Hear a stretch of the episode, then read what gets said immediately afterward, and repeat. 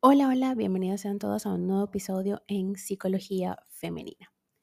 Para quienes son nuevas por acá, mi nombre es Isneikar Blanco, soy psicóloga clínico y me especializo en la atención a mujeres, trabajando lo que es el empoderamiento, el crecimiento personal y la autogestión emocional. Y el día de hoy, como vieron en el título de este episodio, vengo a hablarles sobre un tema que no es nada fácil de manejar y es la soledad, el sentirnos solas cuando realmente no lo deseamos. Una simple y potente frase que se le adjudica a Einstein dice que la soledad no me abruma, me enriquece.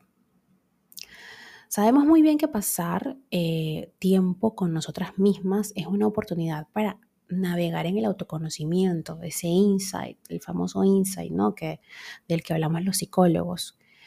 Estar en silencio también es una de las pocas formas de conectar verdaderamente con nuestros propios deseos e inquietudes. Así que es habitual que los medios de comunicación y las redes sociales, incluso las reuniones con amigos, suelan enunciar consignas que promulguen la importancia de aprender a estar solas. Ahora, es importante tener en cuenta que trabajar para nuestro propio bienestar emocional puede aumentar significativamente nuestra calidad de vida.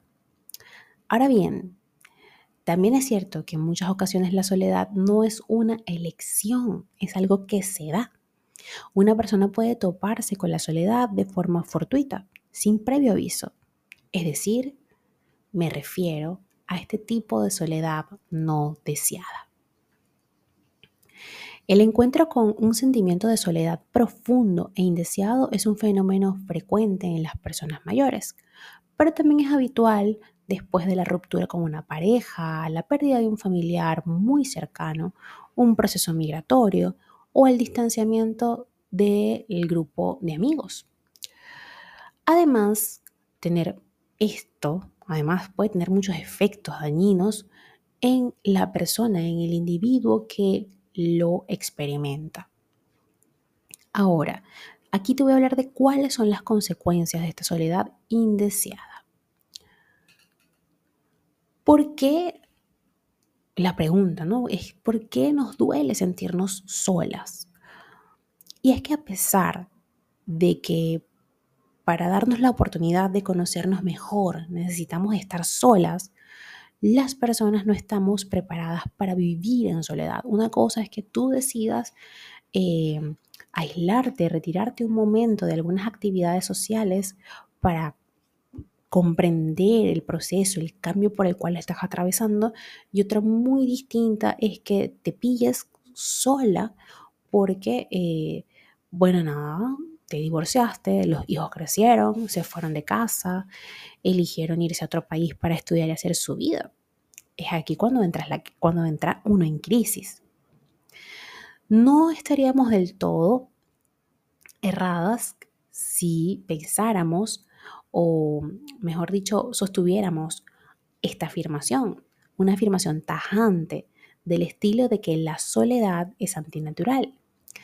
El ser humano ha prevalecido a lo largo de miles de años, en parte gracias a su capacidad de reunirse con congéneres.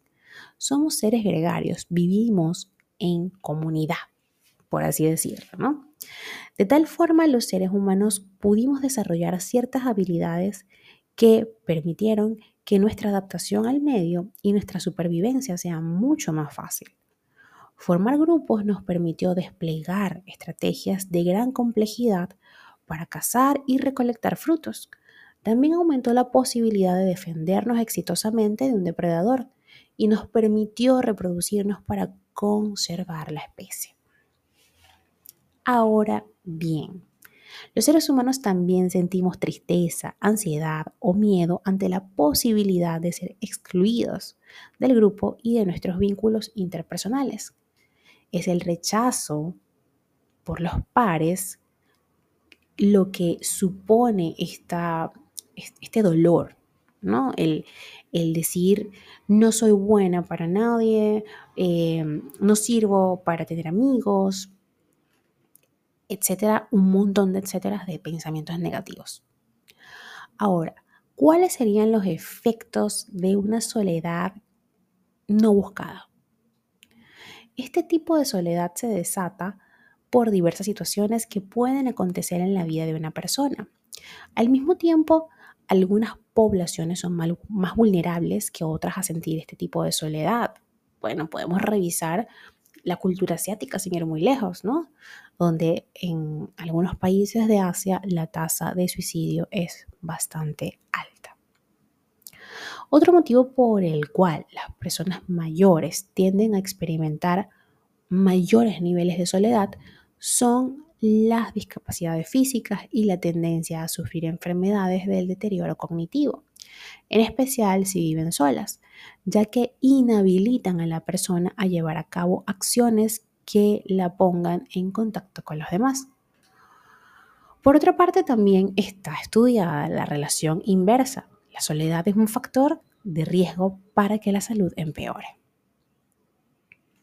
Ahora bien, también tenemos eh, que considerar la importancia de pedir, ayuda profesional si nos sentimos eh, solas o si sentimos que este pensamiento, esta sensación o este sentimiento nos está sobrepasando.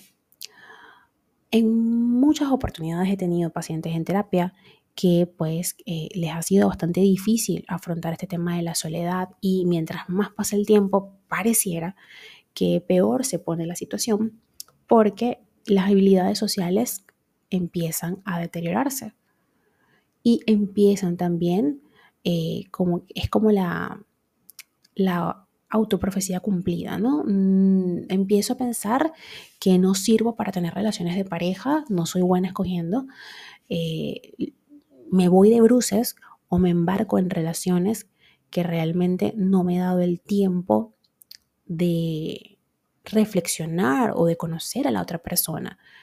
Y empiezo a repetir un patrón y entonces decido quedarme sola y digo, ¿sabes qué? No pienso volver a embarcarme en una relación porque simple y llanamente no soy buena para ello o pienso que las otras personas que escojo no sirven, ¿no? Empiezo a tener incluso, se activan distorsiones cognitivas como la idea de que los hombres o, las mujeres todos son iguales, em, los hombres son infieles, las mujeres son histéricas y entonces prefiero quedarme sola o solo para no sufrir más.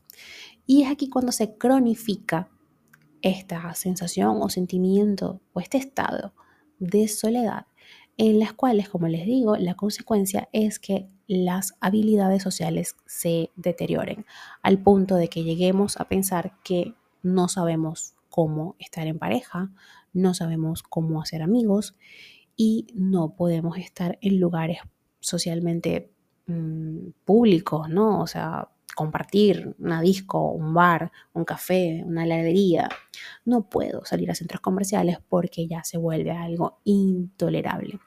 Empiezo a padecer de ansiedad, nerviosismo, angustia y estos niveles empiezan a aumentar cada vez mucho más. Entonces, la importancia de poder recibir o de pedir ayuda profesional es eh, crítica, o sea, es primordial, ¿no? La soledad puede experimentarse de formas muy desagradables o agradables, todo va a, depender de, de, cómo es, ¿no? O sea, si es una soledad esperada, pues va a ser algo agradable porque te va a dar chance para pensar en ti y reflexionar. Pero si no es algo esperado, puede ser cruda y difícil de sobrellevar. Por este motivo es de suma importancia reconocer que en caso de sentirte sola o solo y que eso te, esté afectando negativamente, debes acudir a un profesional de la salud mental capacitado para ayudarte a alcanzar un mayor bienestar psicológico. ¿Y qué es lo que trabajaríamos en terapia? Pues el tema de las habilidades sociales y el de resignificar eso de que no sirvo para tal o cual cosa. Espero que te haya sido de ayuda este podcast que tiene información valiosa y si no es para ti y sabes que alguien está pasando por un proceso de estos, puedes compartírselo.